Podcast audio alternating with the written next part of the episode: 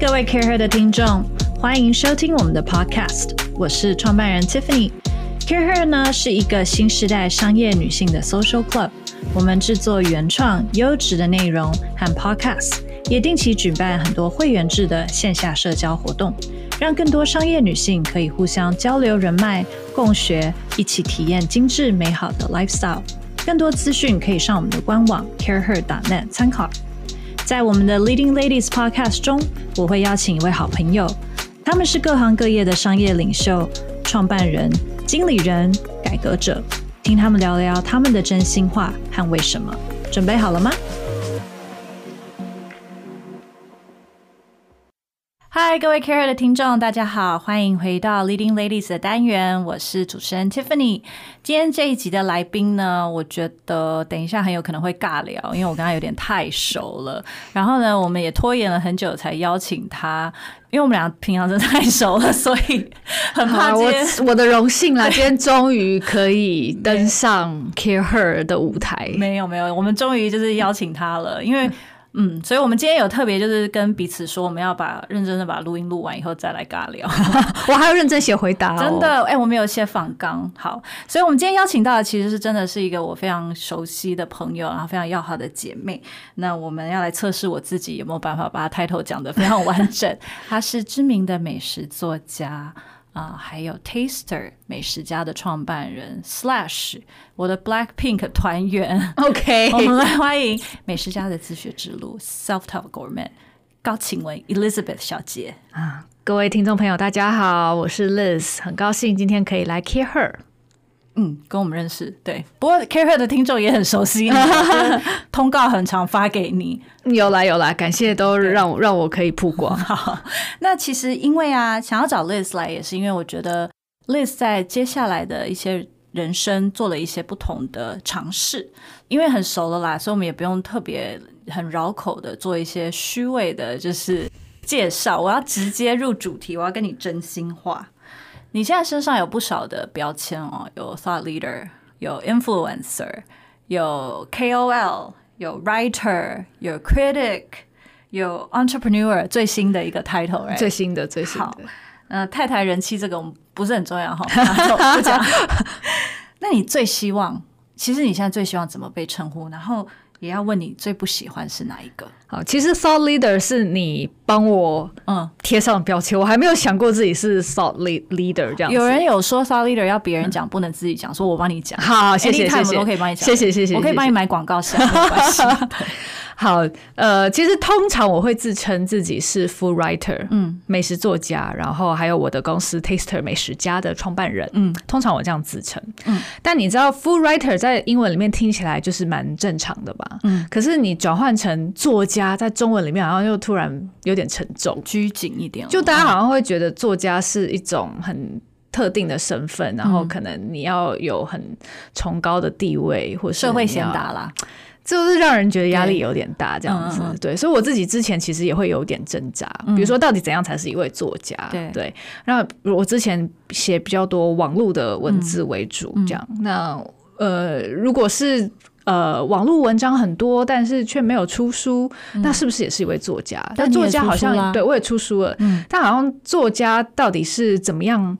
衡量他怎么样可以成为一位作家，就是其实是之前内心是有点纠结，但 anyway，我现在还是内心戏有点多，有点多，有点多，对对对。但总总而言之，现在我就已经放下，没关系，我就是会称我自己是 food writer，美食美食作家。所以这是最喜欢的称呼。对，因为就会觉得，嗯，连他都可以称为作家，那我应该可以吧？那我们现在就要说出你说的他是谁吗？不行不行不行不行，那如果前面要加最美美食作家之类的吗？哎，可以可以可以，我帮你加。对这种话要别人加，不能自对对对，己加。啊自己都交给你，没问题。我们平台上你永远都是最美美食作家 slash 最美 leader。好，但我一定要讲一下，就是你刚刚的那一连串 title 都很好听，嗯。对，就是其中有一个漏掉是 blogger，哦，哎，对我还真的没有想到对，blogger 布洛克。但我自己会没有在品客帮这种上面，所以你不要这样，没有匹克帮也都很厉，就有很多很厉害的。好对，但我自己会比较不倾向被称为 blogger，好，那我们等下就来访问 这位知名的 blogger。马上走开。OK，好，了解。所以，哎、所以还没有想要被称为老板。我觉得我还在学习中，当然是呃，可以称我为老板。我觉得我也是一位老板，嗯，对。好，那但这个身份我还在适应中，而且我觉得还有很多要学习的地方。好，我们接下来再来继续讨论这个议题，但比较想要聊的是。我认识你应该有七八年有了吧？不止吧？我们是这样，有没有像中年妇女在谈过？好像就这样要讲起年纪就有一点。对，应该一二年就认识，对，一二年了，认识很久。我从认识你开始，你就已经不务正业。对，我们那时候都算是一起出道了，就是我也创业，真的，你也你也创业。然后，但重点是你从二零一二年我认识你第一天起。没有啦，其实之前就有，就每天都在写作，不管长篇短篇，你都在写东西，然后一路写到现在，整整应该有九年多，不止有十年有吧？以美食家的自学之路来算的话，嗯是今年满十周年。嗯嗯，虽然说这是你的工作，你把它也变成了一个置业，但是你怎么去保持对于写作以及餐饮这两件事情？的热忱，而且其实我发现你是个非常爱学习的一个人。我必须说，我跟 Liz 常常一起吃饭，我也常常就是因为你知道跟他吃饭，我也不用定位，然后动不动会有招待，我觉得很棒。但重点是我跟他吃饭有时候也觉得很烦，因为他会一直做笔记，就每一道菜我已经完全忘了第四个 ingredient 是什么，我我都还帮你把照片拍好。对对对，我大概从第三个 ingredient 我已经没在听了，但是他就会很认真做笔记，然后会拍照，会什么什么。我觉得这是一个很难的事情，说真的，而且十年，嗯，我觉得以记录来说，这可能是我的一个职业病啦。对，但你说热情的话，我是真的很喜欢吃东西，很喜欢美食，这个是我从小到大都是这样的。但提到写作，其实它比较像是一种。像是健身一样的锻炼，嗯嗯，我就会觉得我要反复的做，嗯，我要反复的训练自己，呃，我才能够比较有效率，然后可能呃在文笔也会比较进步。那在这中间，其实也会比如说多多的阅读啦，看看别人怎么写啦，然后甚至你不能只是专注在美食上面，你可能也要有一些其他的生活体验，才能让你的文字更丰富。其实我觉得写作真的是一个要反复的事情。对啊，对，因为我我觉得我现在写东西应该跟以前比起来，已经是速度可以快，嗯，对，然后我可以马上把文章架架构想好，可能跟以前刚开始写要花很多时间去找灵感啊，干嘛，呃，要要上手很多。那我觉得这个都都是需要经过练习的。那当然，我不能跟那些。大作家比啦，你说海明威啊，太大是也没有那么大。我们讲一些还在世的人，好不好？对对对，像比如说村上春树，他也是很强调自己每天都写作，对，他是强调他每天早上四点起来写作，嗯嗯嗯，他写个五六个小时之后，然后再去运动慢，然后慢跑或游泳，都是他建立习惯。的方法，嗯，然后我最近看到一段话，我也觉得很棒，也分享给大家。就是，呃，我是在郝明义先生的脸书上面看到他去分享说，呃，卢贝松，知名法国导演卢贝松，在谈编剧这件事情。那他写了非常多精彩的剧本嘛，很多人都觉得不可思议啊，他怎么可以写这么多厉害的剧本？他就说，创作剧本就像健身一样，嗯，你每天固定练两个小时，一开始一定很痛苦，就像你肌肉会很酸痛哦，全身不能动。可是当你练练了两个月之后，哎，你可能就有一些成果了。好，三个月以后，你搞不好已经可以让别人羡慕了。这样，但是可能当你呃呃，放了三个月的长假，你一切又要重步全部重来。对对，那你有没有 writers block 过？有啊，会。你怎么解决？就先做别的事情。OK，对。我觉得刚听你讲很有趣，就是大部分的人都在讲找灵感这件事，嗯，但你把它讲的其实真的能够持续把写作变成一个专业，然后真的成为一个作家，他其实需要的是一个策略性的架构。你要组织它，你要给自己排定一个固定的 schedule，然后就像你说是健身，它其实已经不是大家以为的，就是很感性的那一块而已。嗯，感性的层面当然也是有，但是我觉得你真的要有纪律。对，嗯，纪律是很重要的。那这样你健身有纪律吗？因为人没有办法把纪律用在这么多地方，你知道吗？我早上有去健身哦，开工第一天我还是有去健身。今天有写作吗？今天还没。OK，我今我现在有很多事情要忙，不是也不是只有写作。对，但我觉得呃，其实还有一个重点是你要有想说的事情，嗯嗯，你要有想分享的观点。你觉得啊，这件事情我想到了，太棒，我想要告诉大家。我觉得这个热情也是很重要的。那你既然讲到观点，从一开始因为你单纯喜欢吃，嗯想要分享很多你找到的。店，或者是你喜欢的东西，或这些菜，到现在十年，你自己觉得在观点上，你有没有什么样的不同的演化，或者是改变呢？嗯，我觉得一直以来我都是想要发现人事物背后的意义。嗯，我想要知道这个主厨他创作的理念是什么，他为什么用这些食材，或者他为什么开了一间这样的餐厅。嗯，那我总是希望在呃餐盘。除了餐盘里的食物以外，还有更多我认为更有意义的部分啊，呃，所以我是一直都想要去看一些比较大的趋势，嗯，然后想要了解世界上为什么发生这些变化，嗯，比如说像现在疫情之后嘛，其实餐饮业影响很大，影响很大。当然，台湾可能相对来说比较好一点。但是在欧美，因为疫情真的很严重，那封城反反复复，那大家都在想，那餐饮业接下来何去何从？嗯，对，那这个就是我会去关心的议题，然后我也希望可以来对照台湾的餐饮产业。嗯，那当然，你一对照之后，你就会发现，现在其实台湾生活真的很幸福。对啊，对。那但是你也不禁去想说，那接下来餐饮业会怎么发展？然后又牵动到旅游。嗯，哦，那现在台湾的餐饮非常的热络嘛，那内需的市场很强，而且又有很多人回来。那当之后。疫情复苏啊，旅游又恢复之后，那是不是可能怎么持续？对，怎么持续？那现在的融景是不是其实反而到时候会变得比较暗淡一些？嗯，所以我总是会想要去找一些比较大的意义这样子。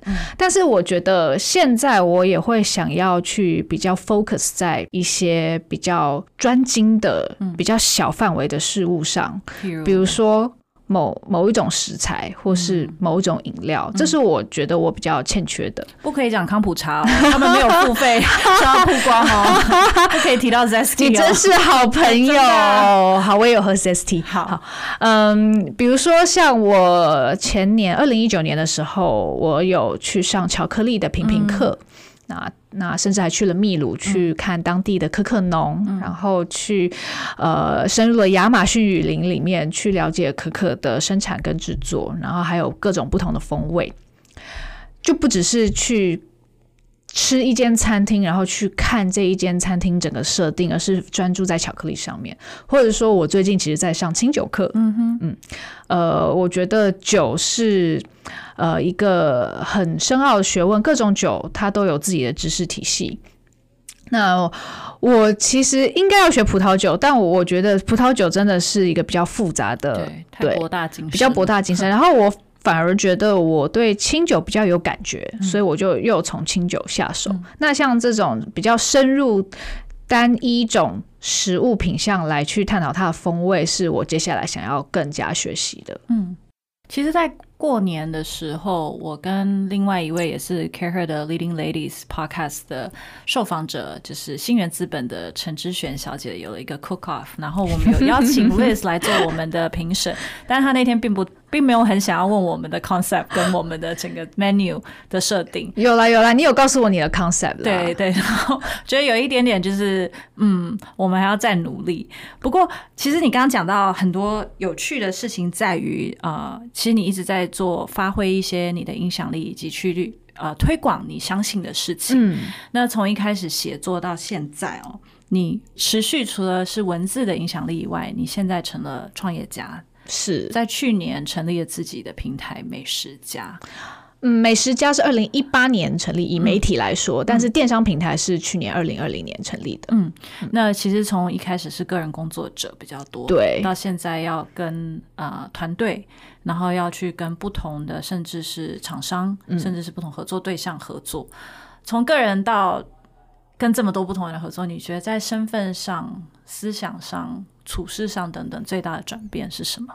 我觉得现在才像是创业，虽然以前可能也会有人说啊，你个人工作者，你离开了公司组织，你也像是在创业。可是我觉得之前真的非常自由自在，我只要做我想做的事情，我喜欢的事情，啊，我不太需要顾虑到别人。那现在就不一样了，现在你有更多的责任，然后我真的要学习怎么当一个老板。嗯，这件事情是要学习的，我觉得不是每个人天生都能够领导人。嗯啊，那你觉得最大的挑战是什么？你要想公司要怎么发展，你要想你要做什么，这个是很重要的。你不能只是埋头在眼前的事情，嗯，你不能只是像以。比如说以前我的生活好，我可能只是想说，好，我今天完成了什么文章哦，然后我呃去拜访了什么餐厅，我把我手边要做的事情做完，我就度过一天了。但是我现在可能，我早上起来要先想好，我们今天要开周会，那我们要讨论什么问题？嗯，公司接下来要发展什么样的自有商品？哦，我们如果说我们要制作礼盒，好，我们要找谁合作？嗯，就是一些策略的东西，是我必须要花时间去想的，而且甚至这些都很低调，我可能要有更大的 picture。嗯，我要把公司带到哪一个方向？嗯，我们可以参考谁？嗯，哦，是我们的愿景是什么？嗯，对，那。其实你真的要有个愿景，你才有办法发展底下所有的策略。嗯，对。那愿景是什么？你其实有很多人可能开公司，他还是不知道他的愿景是什么。对他不知道他想要达成什么目标。那这个是要去想的。那你要怎么想？其实有的时候你也是需要一些灵感的，就是你你真的是要去多方的去探索。可能是跟某一个人聊天，或者是你自己阅读，或者是呃。某一个新闻，嗯，就是他，他其实真的就是你要多方的去在生活里面去呃体验跟去收集资讯，对我觉得这个是跟以前很不一样的，嗯，而且其实你从不管是专访不同的主厨，或者是呃餐饮集团，你都一直有去注重他们的商业模式的发展，以及就像你刚刚有说到啊，因为疫情后很多欧美餐厅要怎么去应变，怎么去转换它的。business model 是。怎么去做一些应变，怎么去发展其他的 revenue，这些你都会去 cover，所以这或许也跟你现在在思考的东西有一些共鸣的脉络。是是，对，呃，比如说我们在观察疫情后餐厅的新的趋势，呃，不管是呃外带外送也好，云端厨房，然后甚至还出现了一些新的平台服务，比如说呃这个公司它专门帮各种餐厅或主厨推出它的商品，嗯。像这种 business model，其实我都很感兴趣，对我也很想知道别人想要怎么赚钱。对。对，那可能以前去研究这些东西的动机没那么强，嗯，对。但是现在我会比较花时间去思考这些事情，开始有铜臭味了。对，我觉得铜臭味蛮好的，蛮重要的。不要一直不能一直当仙女，真的。那另外就是，我觉得现在会比较注重数据。以前你可能写文章，你当一个 influencer 做内容，可能就是看你得到几个赞。对。但是现在也是真金白银，就是卖掉多少商品。对，卖掉之后，我们每个礼拜都在检讨业绩，然后一开始真的超痛苦的。对，对我们呃，二零二零年去年成立美食家选物这个电商平台，那真的是从零开始。嗯。然后我们真的是一路上自己摸索，到现在也开战，呃，从去年七月开战，对，到到现在也差不多快八个月，嗯嗯，那就是真的，我一开始是很。面对那些数字是很痛苦的，就是还有我们到底要怎么转换？因为以前你可能 PO 一篇文章，你大概知道这篇文章会不会受欢迎，对，然后你 convert 是有更大的距离。对对对对对，所以你现在才在才理解说，以前人家在那边讲什么转换率啊，对的那个转到底是怎么一回事，然后也才理解说，呃，那些对于内容的支持，并不能完全转移到。电商上面，这是不一样两件事情。嗯，然后其实是你要有不同的 strategy，对。那所以我们在电商上面，我们也必须去重新去思考，说好，那原本是我的读者的人，他们喜欢买什么？嗯嗯，呃，不同的地方在哪里？对，不同的地方在哪里？为什么好像我觉我觉得我很喜欢的东西，可是却卖不好？买单？对，大家不买单。你觉得还好的超卖？对对，就是其实是。在营运电商平台这这的半年多以来，是有冲击到我原本的三观哦？是吗？对，有没有哪个产品最出乎你的意料之外？出乎意料吗？我想一下，嗯，其实我们过年有开一个过年的策展档期，我们有六个礼拜这样子。那卖最好的其实是一个熟成乌鱼子哦，对，过年嘛，对，当然它是符合年节的意向哦。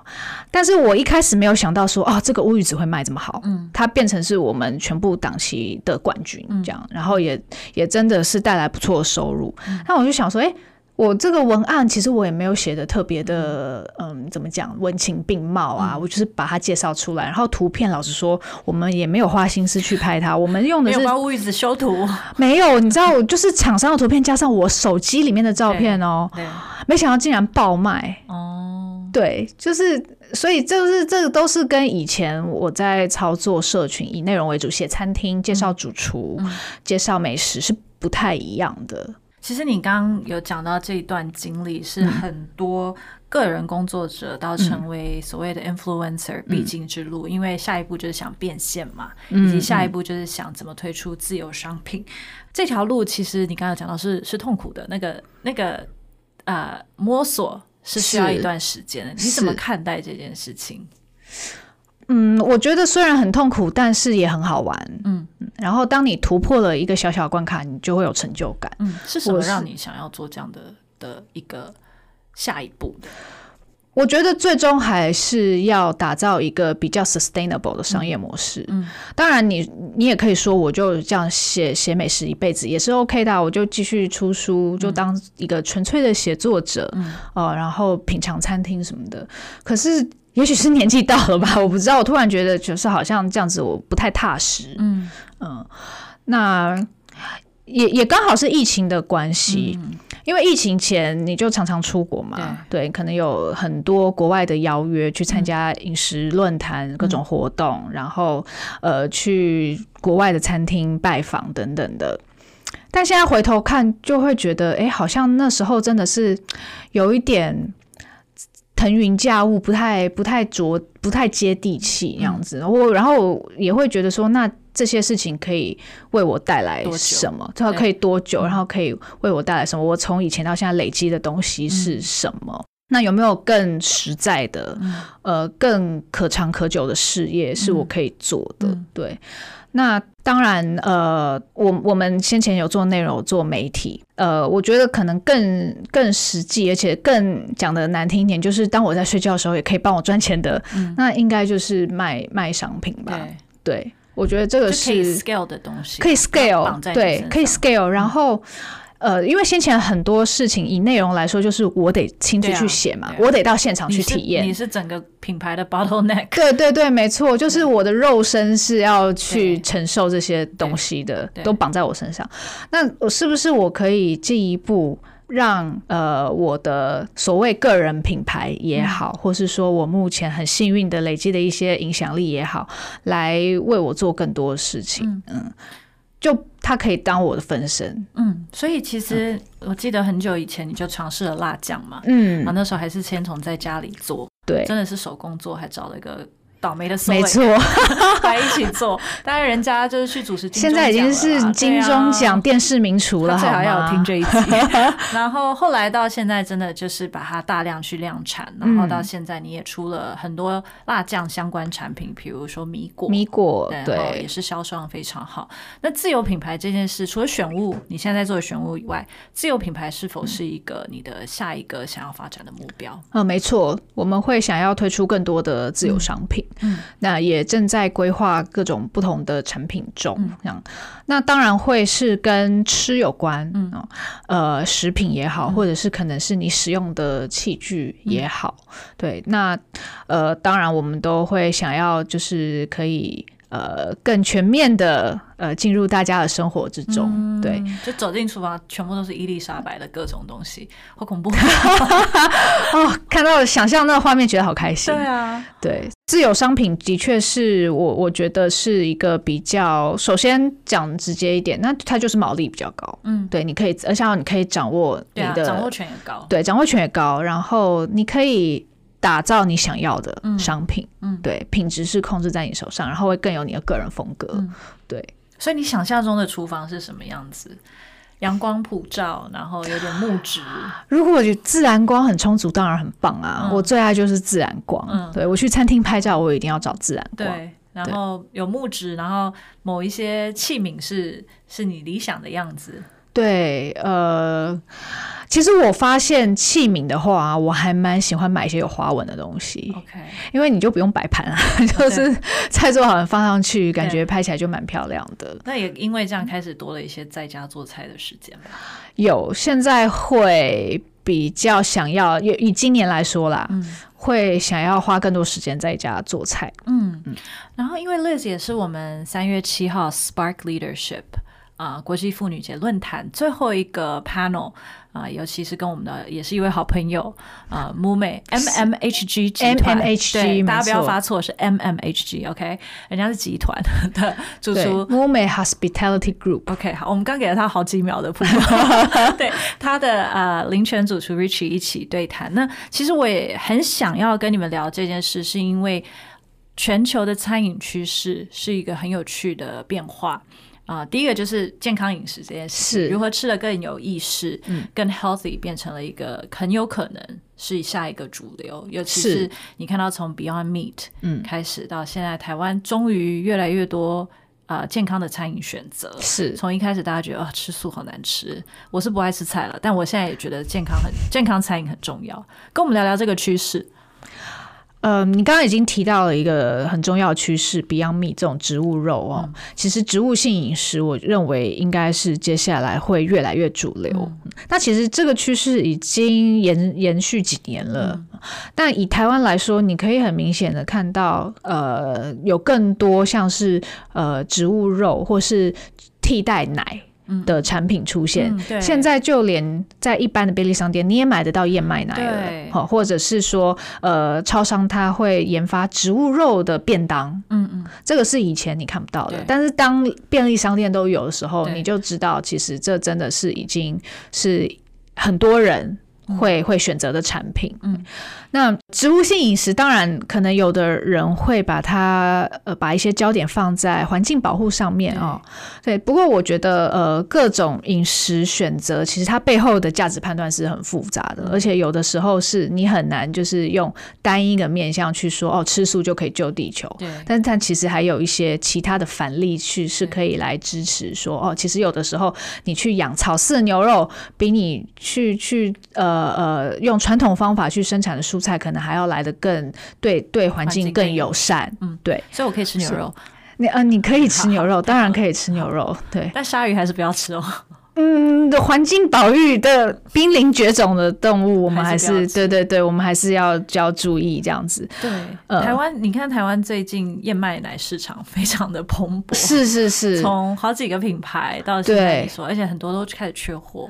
没错，甚至现在你去咖啡店，他会给一字排开不同品牌的燕麦奶或豆奶，嗯，其他的非牛奶的替代性的植物奶，嗯，对。那这个就我觉得已经算是蛮跟国际接轨了。嗯嗯，我觉得蛮有趣，是因为啊，之前啊我在加州住的时候，我觉得所谓的健康饮食，它是一个有点。有点给 buy 的选择，有没有？就是比如说，我就是哦，不行，我要吃 organic 的，我要 gluten free，对，然后我要 BGI，然后我要就是看到 quinoa 就会点，对，然后要各种就是藜麦、燕麦什么 kale，也就是叮叮叮马上点，一定要 kale，然后一定要就是哦，我要 oat milk，对不对？然后甚至是又要喝康普茶这种，但是现在它真的已经越来越。融入大家的日常生活，而且它不再是一个只有高收入族群才能选择的一件事情。是，而且我觉得它也不是一种强迫性的，比如说你一定要吃全素，其实也不是。也我我想吃肉的时候，我还是可以吃点肉。嗯，对。但是呃，你可能会觉得哦，吃植物性的东西负担比较小。嗯嗯。以我自己的经验来说，我最近刚做了身体检查，那。我就发现，我四年前的胆固醇比起现在是比较好的。我现在胆固醇超标，四年前没有超标，是跟年纪有关吧？你不要戳破。没有。那然后坏坏胆固醇其实增加蛮多的。那我就开始在检讨我现在饮食生活，嗯，是发生了什么问题？对。那我就想说，嗯，我可能真的是动物性油脂吃太多，但是。这个又是有饮食方法的这个呃辩论啊，比如说像生酮饮食很夯嘛，或者是说有那个对也有断食。其实像一些比较极端的饮食方法，它当然有一些它宣称的好处，嗯嗯，可是可能有一些风险是还没有足够的研究去发现支持的。比如说像我之前，其实我确实好像有比较会避开淀粉。嗯嗯，然后我如果有肉可以吃的话，我会吃比较多肉。嗯，但我想说，哎，那这样这是不是跟我的胆固醇增加有关呢？我就开始去检讨这件事情，我是不是该多吃一点蔬菜？哎，所以答案是我淀粉有关系吗？那淀粉你当然最好还是不要吃精致淀粉。如果你去吃糖分很高的蛋糕、面包哦，那其实白米饭也会比面条好一些。嗯，对。那如果你真的愿意的话，你可以吃炒米饭或是五谷杂粮米。像我在家，我会吃五谷杂粮米。嗯对，就是像这一些这些判断，是我平常也会有注意。嗯，但我觉得我不会采取很极端的方法，就是生酮，比如说你甚至要喝油，对，哦，或是你一直吃，或是你一直觉得动物油脂、奶油是没有关系的。我觉得 everything in moderation 啦，是真的，就是能够，而且我觉得我们刚刚也。讨论到真的。这样一讨论，反而真的觉得台湾这几年在饮食上面的意识，真的整个有成熟跟抬头了。对，你从各种不同的健康的饮食法，甚至有一阵子冷压果汁，哦，对，还有鸡胸肉，不要忘了我的鸡胸肉，现在还是很夯，非常可怕。我到现在才知道，有的鸡胸肉是不要退冰，可以直接加热比较好吃。但是真的，这个这个整个意识的抬头，其实是非常好的一件事情，因为我们更知道怎么让自己更健康，然后。更健康才能做出更好的选择，就更有意识吧。你可能以前不太会注意一包食品背后的成分，嗯，但是其实现在大家会看，嗯。那有一个趋势是，大家可能会喜欢看到很简单的成分表，嗯，这是其中一个趋势。对，以厂商来说，呃，他可能也会。因为加工技术的进步，嗯，它可能也不不需要像以前一样一定要放防腐剂，它可能它的杀菌的技术提升了，所以它就即使不放防腐剂，我一样可以保存二十个月。嗯，对，好哦，我们今天非常的谢谢 Liz 来跟我们分享这么多，一个是他身份上的一些转变，还有大家切记不能叫他 Blogger，好，要叫他最美的那个。Food writer，好了，最美的有的时候可以省略了，OK 的。然后呃，其实有更多我们要继续去聊的一些餐饮趋势，以及让自己吃的更健康。因为你可以在，其实我最佩服的就是你在这么多啊美食的 intake 以后，还有办法。保持 苗条的身材，那这些东西我们会在更多的有趣的话题跟议题，我们会在三月七号的论坛跟大家有更多 intimate 的分享。没错，我们也会准备更多有趣的议题，请到我们 M M H G 的 Rich 林先生来一起就餐饮的趋势以及啊主厨以及 food writer 的角度来跟大家分享，希望可以帮助大家吃的更健康。嗯，那像你今年这样子，因为在家做菜的时间多了，然后。快要变家庭主妇混了，你最近有没有观察到什么有趣的产品，或者是你最近在研究什么？除了清酒以外，还有在研究什么吗？其实最近会蛮注意锅子的。天哪！因为你应该很难想象，你快变 Martha Stewart 讲出这种话。对，没错，他就是我的目标。对，嗯，我会想要了解到底一只锅子它为什么受欢迎。对，OK，这个当然是就是从。呃，电商销售角度来看，对我就最近都在看说，哎，为什么好像某只锅子哪一类的锅子啊？呃，像是其实现在有很多摆起来很好看，但是也有功能性的，嗯，比如说最近有一块铁板非常的红，嗯，到处各大食谱食谱网红都在开团的，嗯，对，就会想要我就会去研究这个。这种东西，对，然后最近其实就。我在看一只铸铁锅，嗯，对，据说是极轻量的，这个觉得是我，对对对，梦寐以求，对对对，听起来其实听起来好像还蛮呃这个 home cooking 的感觉，对，但其实也是因为有生意上面的需求，对，其实就我以前可能不会注意这件事情，可是因为你你有了业绩目标，对。就我就会很很毛起来去研究它。OK，那我们就等你研究，然后告诉我们哪一个铸铁锅 最好用。好，我们今天很谢谢 Liz，那也很期待我们三月七号可以跟你聊更多全球跟健康餐饮的趋势，期待跟大家见面，更健康。谢谢，谢谢。大家喜欢我们的 Podcast 吗？欢迎大家帮我们在 Apple Podcast 上面评分并留言，更可以分享给适合的好朋友听哦。